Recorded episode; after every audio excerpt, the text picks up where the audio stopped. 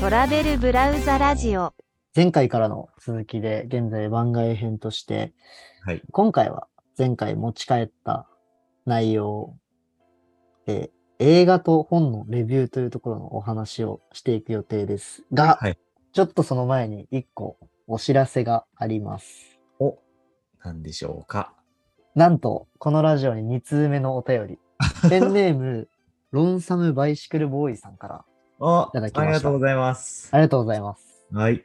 お便りコーナー。パチパチパチ。結構長い文章をくださっていて、全部読み上げるの、はい、本当ははい。読み上げたいんですけど、はい。ちょっと一部抜粋してご紹介すると、はい毎回どこの地域のお話でどんなお二人と関係性がのある方がゲストなのか楽しみに聞いていますっていうご意見があって、本当に嬉しいですね。ただ、はい。絶今回賛は番外編中です。番外編中ということで、ちょっと来週からまたちょっとね、はい。あのートラベルに戻ってお話しするので、明日からもう一周だけ、もう一周だけご辛抱ください。お願いします。ありがとうございます。はい。へえ。いやー、嬉しいね。やっぱりこう、生の声が聞かれるって。いや、嬉しい。嬉しいね。島田さんの話もすごい触れてくれたりするけど、あまあそこは、まあ島田さんなんでちょっとうん。無視しますか？無視しますか。島田さんには別途共有します。はい気が向いたら。へえ。ありがたい。本当ありに。がたい。応結構最後の文章もね、嬉しくて。うん社会人1年目にこの取り組みをされているお二方に、お二人に、本当に敬服していますっていう。おお。敬服されてしまった。なかなか、ね、年齢も我々よりも、まあ結構上の方。ではあるんですけどね。なんかそんな人生の大先輩に敬服いただけるなんいて、や、もう、なんとも幸せなことだな。ありがたいね。いや、でもね、すごいと思う。あの、年下に、年下をリスペクトできるって、すごいと思う、俺。いや、そうだよね。なかなかやっぱりうん、できない。そう。あの、まあ、その、なんだろう、リスペクトするのもそうだし、年下に敬語を使うっていうのもね、すごいと思う。うん。僕はそこを。それ、その、もう、ロンサムバイシクルボーイさんのそこに、やっぱ、人生の大先輩として、もうもちろんだけど、やっぱそこにも尊敬するところはあるよね。いや、我々も、敬いの目が止まらないですよ。うん。いや、本当にありがたいです。ありがたい。ありがたい。ちょっと来週からまた気合い入れて、はい。旅をお届けしましょう。はい。明日からお願いします。ということで、今回までははい、ギリ番外編お届けしましょいい番外編で。今回は、なんか前回その、えっ、と、ディスカッションをするか、それから一方的に話すか、みたいな話をしたんですけど、えっ、と、もう二人、こう共通して知ってる映画が少なすぎるんで、う。前回の、あのね、あの、収録時に、こう、いつきから一方的に語ってもらうか、それとも一個の映画テーマにして二人でディスカッションするかみたいな話をしてたんだけど、その収録後に、二人で共通して見た映画ないねってことになったという。まあね、別に話も合わせてないからね、はい。っていう感じで。えー、じゃあ、まず俺から。あ、そうだ。今回、こっちにも回ってくるんだった。うん、今回映画かって言われたら、まあ、自分はもちろん映画なんですけど、うーん、どうしようかな。いろいろあるけど、結構映画のラストシーンっていうのが印象に残る映画っていうのが多くて、お自分の中では。えー、あ、まあそうだな。自分が一番、一番じゃないな。一番はね、ちょっとね、言えないっていうか、えっ、と、一、こうをつつけがたいっていう意味で一番は言えないから、なるほど、なるほど。うん最上級に好きだった映画。だった。これが、えっ、と、ジョー・ブラックをよろしくっていう映画。えー、ごめんなさい。はい映画のリテラシーなくて全然知らなかったです。有名なやつなのうーん、どうだろうな。ちなみに、えっ、と、98年の映画です。ああ、古い。うん。我々が生まれる前。1年先輩だね。ああ、そうですね。僕2000年生まれなんですよ。あ、そっか。すいません。3年先輩ってこと？2年 ,2 年先輩ってこ2と。年先輩ですね。えっ、と、えー、ブラピが出てます。お主演おブラピ。ブラピの映画はあれだな。ファイトクラブは見たな。あー、石鹸のやつね。石鹸ななんでもない。で、えーっと、アンソニー・ホップキンスも助助演？まあ、ほぼ主演だな、でも、これ。アンソニー・ホップキンスはわかるちょっとわからない。ちょっ筋たちの沈黙とかかな。とわからない。あーえっとね。あ調べたら、ちょっと待ってよ。今はおじいちゃんなんですね、もちろん。ちょっと待ってよ。そうだね。25年前 ?4 年前？の写真はちょっとわかんないんですけど。まあ、普通におじいちゃんですね。27はいはい年前も。20何年前もうおじいちゃん。はい。えー、っと、あらすじはですね、俺こういうなんかあらすじ言うのすごい苦手なんだよね。簡潔にまとめられないんだよね。おおまあいいんじゃないですか、全然。うん適当に話すと。えー、っとね、ブラッド・ピットは死神役で、うん。えー、っとね、ブラピーは女演あー女優のクレア・フォーラニーさん。この人と、えーっと、カフェで出会います。それは逆の名前？ちょっとブラピーは。ブラピとクレア・フォーラニーっえー、ていう女の人が出会います。はい。で、えーちょっと話して、まあなんかいい感じになって、その日は普通にバイバイっていうのね。うん。で、バイバイした後に、その直後に、ブラピは、えートラックにひかれて死にます。えで、ー、死んだんだけど、そのブラピの死んだ体を人間界を見てみたいっていう死神に乗っ取られて、うん。まあ生き返るっていう言い方は変だけど、ブラピは息を引き返すんだよね。死神として。うんうんうん。で、えー時を同じくして、アンソニー・ホップキンス、えっ、と、同じく主演のおじおじいちゃんね、うん。は、えっ、と、大富豪なんだけど、うん。病気がちな状態だから、うん。もう命も残り少ないと。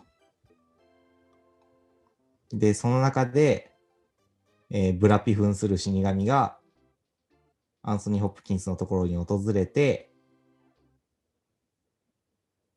寿命を伸ばしてやるから、この世界を案内しろっていうのね。ほで、アンソニー・ホップキンスは、それを承諾して、えー自分の家にブラピを住まわせつつ案内をするんだけど、えーまさかそのアンソニー・ホップキンスの娘が、えーさっきカフェで出会ったクレア・フォーラに。う。うんうん。で、クレアは当然、まあ死んでないから記憶はあって、あれさっきのお前じゃんみたいな感じになるんだけど、あ、死神って見えるんだ、基本的には。あ、いや、その、ブラピーに扮してるから。ブラピー乗り移ってるので、死んだブラピーに乗り移ってる。なるほどね。そうそう。だけど、ブラピはクリアフォーライのこと知らないみたいな。ちああ。ょっとなんか気まずい雰囲気になっちゃって、でもその中で着々とこうなんか仲良くしなっていくみたいな。あ、そんな感じです。なるほど。ぶっちゃけ、あんまり面白いと思わなかったんですけど、ああ。まあね、映画自体もね、すごく長いんよ、これ。何分だっけな。めちゃめちゃ長いんよね。へえ。181分。長っそう。で、途中 !3 なんか、時間そう。途中なんかクソみたいなシーンとかもいっぱいあるんよ。おうでもそれを吹き飛ばすほどに、最後が超感動的。いやー。でもそれって言わないになるの？この場では。どうしよ僕は結構ネタバレされてから映画見ることできる人なんですけど、う。あ、本当？うん。結局、えっと、ラストは、その、アンソニー・ホプキンスの、えー案内人ね、死死にそうなおじいちゃんうん。の、えー誕生日パーティーで幕を閉じるんだけど、もう案内し終えたと。うん。だから、ブラピはアンソニー・ホップキンスを、えーあ、死神はアンソニー・ホップキンスを連れて行くと。誕生日パーティーにね。うん。でもクレアにはみ未練がある。死死神に？死神ブラは。ピに？うん、あれ？死神が、ブラピ。あれ待って、ブラピが女の子に未練がある。そうそう、未練がある。うん。で、えっ、と、もう俺が説明がすごい下手なんだよな、これ。ブラピと アンソニー・ホップキンス、それぞれが二人ずつクレアと話して、で、最後ブラピがアンソニー・ホップキンスを連れて、旅立つと。えその旅立つってあの世に行くってことなあの世に行く。ので、も、その後に、えっ、と、本物のブラッド・ピット、あ、だから、死んだはずのうん。ブラッド・ピットが現れるんだよ。ほうほう。生き返るってこと？そへえ。う。今度、仲、あ、なんか、えー仲がいい状態のクレア・フォーラニと、えーああ。カフェで出会っただけの。だけのブラッド・ピットっていう状態になるんだけど、まあそこはどうでもよくて、うん。俺がすごいなって思ったのは、えー最後までクレア・フォーラには、このブラピが死神っていうことはもちろん知らないわけなんだよ。うん。だけど、えーその誕生日会でブラピと話をしているときに、それを察するんだよ。こいつは死神ななんじゃないかって？いや、察するじゃないな。気づいてるんだよ。何かが違うみたいな？うん。でもその、気づいていて涙を流す。えー気づいて、しかも、アンソニー・ホップキンスを連れていくっていうのを分かって涙を流すんだよ。ほうほう。それが、えー分かるんだよ。あの、言葉にしなくても演技で分かるんだよ。あ、こいつ気づいたんだって。ああ、ブラピ側もってことね。あ、えっ、と、いや。ん？お,、えーとおじいちゃんが？視聴者が。あ、視聴者がね。そうそうそう。なるほどね視。聴者がこいつ気づいてんなってわかるんだよ。すごいね。そう。それがすごい。で、ラストが感動的。っていうちょっと説明がね、すごく僕は下手なんだけどね。なんか難しいね、でも。まあ、3時間分を一気に話すの難しいよね。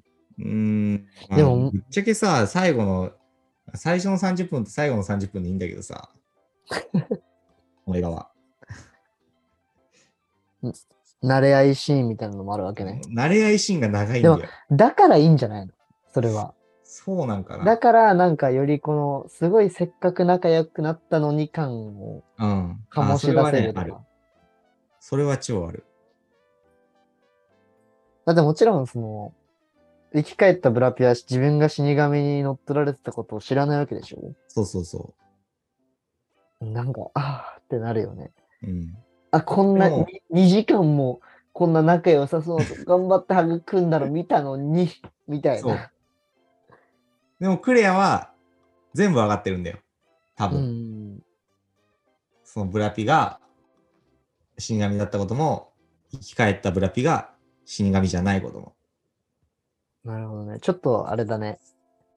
今日、今日明日見た。今日は明日、昨日の君とデートする。ああ、あれもよかったね。あれは、俺、邦画あんまり見ないんだけどさ、あれは若すご干、くよかった。その時に感じた、なんかは、切なさ、儚さみたいなのに似てる気がす、似てそうな気がする。うん。なんかどうしようもない感みたいなね。うん。なるほどね。そんな感じかな。うん、すラストが好きな映画って言ったら他にも、ベンジャミン・バトンとか、バタフライエフェクトとかもラストは好きだし、わかんないんだよね。なんかタイトルは聞いたことあるけど。あーぜひ見て。ぜひ見ます。名作だから。今、ネットフリックスでカンドラ見てるから、それが見終わったら、ちょっと見てみますわこ。れ相当、相当あれじゃん？ん？プライ、プライオリティ低くね。カンドラって結構長いしね。あ、でもね、全16、毎は1時間の全16話の、今15話のね、30分ぐらいまで来たからね。あと2時間、もうすぐ終わるじゃん。2時間弱ぐらいで終わる予定してる。じゃあぜひ見て。はい。違うカンドラ見ちゃったら終わりだけど。まあ、そんなところかな。あとは、ダークナイトとかマトリックスは、ダークナイトはすごく哲学的だし、マトリックスはもうなんか、なんて言うんだろうな。よくできすぎた映画だから哲学的だし、うん。マトリックスは仏教の話だから。あ、そうなんだ。うん、え、マトリックスってさ、なんか、のけぞりながら銃弾避けるやつじゃないの？あ、そうそうそう。そのシーンしか知らないんだけど。でもあれはあれで不完全なんだよ。へえ。あれ、仏教の話なの？そう。なぜなら、あの世界は、主人公の世界だから。うーん。銃弾を、銃弾は、避けるまでもないんだよ。なぜならそれは主人公の世界だから、彼の思うままに世界を動かせるんだよ。ええちょっと何言ってるかわかんない。だからそれを悟りが開いてください。へ え。まあ、見て。仏教なんだよ。っていう感じだなね。るほどね。何か高血から映画か本か。どっちもあんまり見ないんですよ。まず大前提として。はいはい。ただ、一個だけ、もう4回ぐらいリピートしてる映画があって、はい。それがあの、博士と彼女のセオリーっていう、はいはい。スティーブン・ホーキンスの。そう、スティーブン・ホーキングの、物理学者そう宇そうそう宙学者？まああ、まあ、宇宙って物理の一部だになるから、一応。じゃあ物理学者でいいのか。うん。まあ、天文学とかになるとまたちょっと別なんだけどね。うん。そうそう。スティーブン・ホーキングが言ってたのは、まあ、物理の中の宇宙っていう感じの、うんそうですね、物理学者の。生涯、生涯、まあ大学生からスタートするから、正確には生涯とは言わないのかもしれないけど、はいはいはい人生を描いた作品になってるものですよね。まあ、主にはあれだよね。奥さんとのラブストーリーって感じだよね。あ、そうそうそうそう。原作はね、うん。えっと、ホーキング博士の奥さんが、まあ、ちょっと複雑で元嫁にな当たる人あそうなんだ。のはずなんですけど。だと、だと思う。ちょっと待ってね。うんうんうん、そうですね。元嫁に当たる前妻の方。前妻？ちょっと待ってよ。あ、そうですね。そうですね。前妻に当たる人はいはい。がが書いた。書いた本が原作で、うーん。そこから映画ができたと。なるほど。これ結構、なんて言うんだろうな。まあ見てとしか言いようがない作品ではあるんですけどね。はいはい。やっぱり、うん。なんて映画だっけ？別に全くストーリーには関係ないんだけど、な、な、な、映画じゃないわ。なんて病気だっけ？筋ジストロフィー？違うな。あ、病気 ?ALS みたいなやつ、あ、ALS。あの、あ、そうそう、筋萎縮性側索硬化症っていうのかな？本当だ。ALS。あの、徐々に全身の筋肉がはいはい。動かなくなっていく、徐々に体が動かなくなっていくっていう病気。はい。で、えー、結局あれか。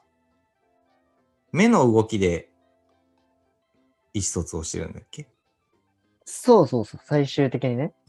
体が動かなくなった後は。体が動かなくなった後でも数々の論文を出してる人だよね。体が動かなくなった後にどれくらい出してたかちょっとあんまり覚えてないんだけど、うんあそう人生涯通してそうだね。いろんな論文を。なんどこから説明すればいいかが難しいよね。これはね。僕、う個人的には高校の時に物理も専攻してて、ちょっとおも面白いなって思ったのもあるし、最初見たの高校生の時で、面白いなって。一回見たけどね、内容忘れちゃってね。これね、普通にこの物理の知識とかがないと難しいのかなって思う映画ではある。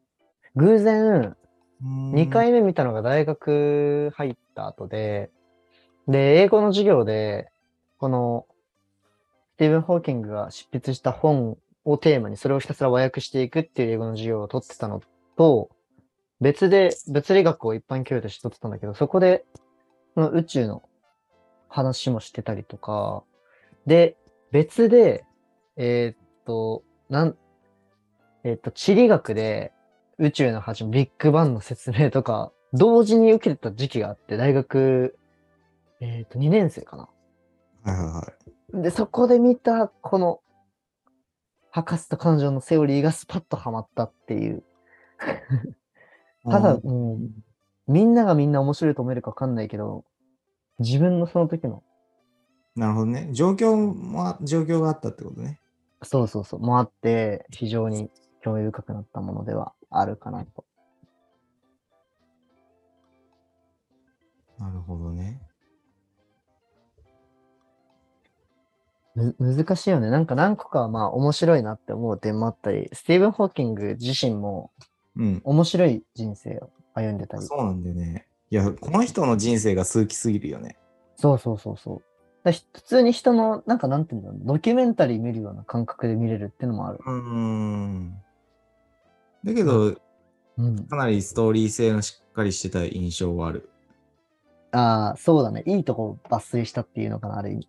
うん まあね。そうそう、わかりやすい。これ、124分か。2時間でよくまとまってるなって。思うくらいギュッとした作品ですよね。そうだね。なんか、なんなんか適当に概要話しちゃったけど、一応話しとく。ざっくりの。いつきも話してくれたし。うーん。まあ、俺、俺が話したのはマジでまとまってなさすぎるけど。まあでも、あれだよね。大学時代に、まあ、スティーブン・ホーキングも天才だったんだけど、うんそ。こである女性と恋に落ちて結局結婚に行きますと。うん。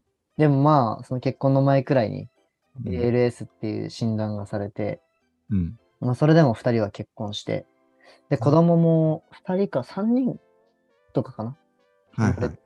たりしたんだけど、でもどんどんどんどん体が動かなくなっていくと。はいはい。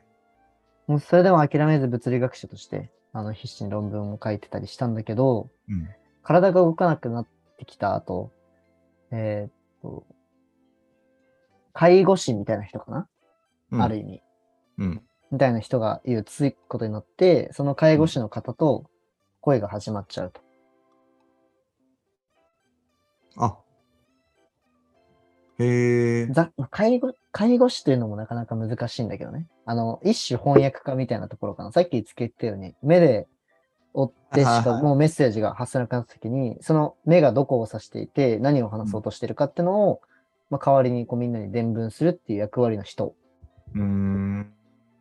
あまあでも気持ちはわかるよね。気持ちはわかる。めちゃめちゃわかる、それ奥さは。んとかとはもうさ、コミュニケーション言葉も出ないから、取れないもんねそう、コミュニケーション取れないけど、その人だけは唯一自分の目を追ってくれて、コミュニケーションが正確に取れる人。そうだよね。で、その女性介,、まあ、介護士っていう言い言い方をしたけど、そうのん人からすればさ、こんなに面白い、こんなにこう、ALS なのに生きる力に満ちてて、みたいなう。んで、こんなに面白いことも言って、こんな患者は初めてだっていうなって、はいはいまあ、二人が意気投合していく。で、結果的に、その奥さんとは別れて、その人と結婚することになる。あーた後に、あの、勲章を授与されるんだよね。スティーブン・ほうホーが。その時には元嫁と家族を呼んでるっていう。ところで話は終わるんだよね。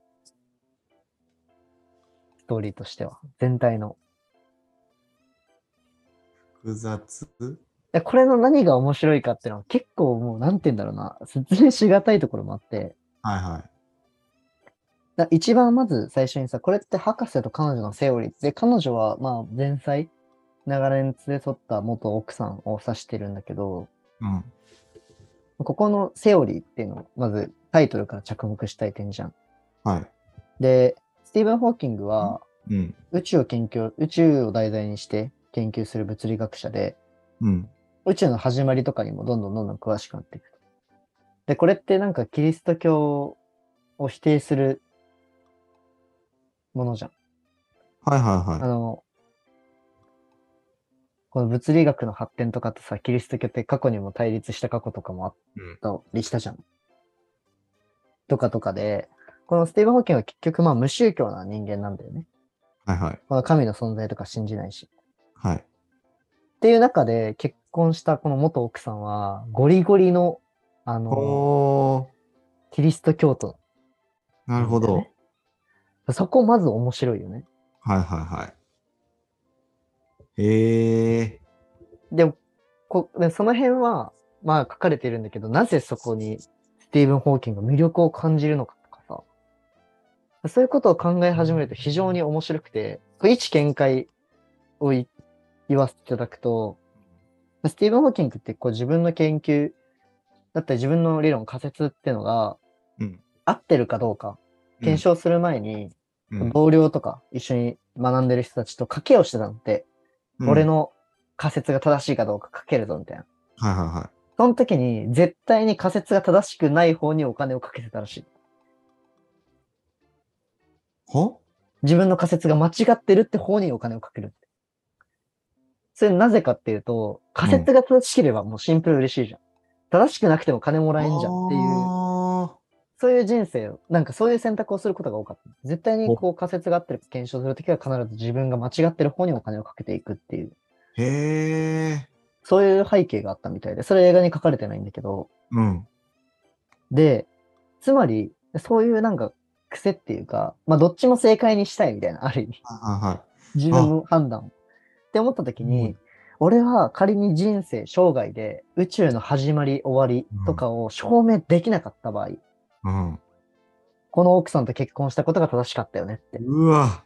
なるのかなっていう。今めっちゃ鳥肌立ってる。ここがビビッときたポイントで自分なりにこういろいろ考えてたどり着いたこれは結果高血あ、高血そうそうそう糖なわけだよね。そうかんだってこれは多分スティーブン・ホーキングもどっかで口に出してるのかわかんないけど、それは全然見たことがなくて、完全に僕の考察なんですけど、うん。そういうことを考えると非常に面白いなって。で、まあ、タイトル、あの、博士と彼女のセオリーってもちろん日本語のタイトルじゃん。うんで原作の英語。エブリティング。そうそうそうそう。セオリーオブエブリシングなんだよね。う。うん。博士と彼女の物語っていうのは、なんかこの世のすべて、全てな意欲に見えるじゃん。ますますなんか、あ、そうなんじゃないかな。なんでこんな自分はキリスト教とかをまあ否定する立場にあるのに、ゴリッゴリのキリスト教とこ恋をしたのか。はあ。自分の思想に合わない人と結婚したのかっていうのを考えたときに、あ、なんかタイトルもそうだし、賭けとかの話もそうだしって考えると、いや、おもれえなって。そしたらでもそのさ、放題間違ってね？放題ちょっと訳し方間違えてるよね。いや、でもこれはいいと思うのよ。なんかこれ難しいんだよね。どっちが正しいかとかがわかんなくて、その原作自体が、原作本って言ったじゃん。うん。本から映画になったんだけど、本自体は、ホーキング博士と私の旅っていうのを奥さんが書いた本が題材になってるわけ。うん。だからここが、 Theory of Everything になった時点でちょっとずれてる可能性もあって、それを和訳した結果、ちょっと返ってきたのかもしれない。いや、すべて想像なんだけど。いやー、でもちょっとロマンがある仮説で俺はちょっと鳥肌立ってる。そう考えると、この映画を何回も見ちゃう。だかえら、ーなん、か、もうちょっとヒントないかなとか。ああ、なるほどね。そうそうそうそうあ、。すんだ。あ、なんかここももしかしたら、博士と彼女のセオリーの一部に入ってるのかもなとか、うん。いろいろ観点見て、あーで、何回も見ちゃうっていう。いやー、ちょっと見るわ。見る。うん。もう一回見直す。まあ、ぶっちゃけその物理の知識とか一切なくても結構面白いものではうん。あるし、僕もそんな、全くこのスティーブン・ホーキングとか、その学者レベルの知識一切なく、ただ一般教養レベルしかないんだけど、えー、いやー、ちょっと、これはね、すやばいね。やばいね。この映画は。すごいわ。そう。ちょっと見るわ。やばいんですよ。見てほしい。うん見てほしいっていうか、また見たいなって。えー、わかりました。はいありがとう。ございます。僕からは以上です。はい。じゃあまあ時間も時間ぼちぼちなんで、はい。そろそろ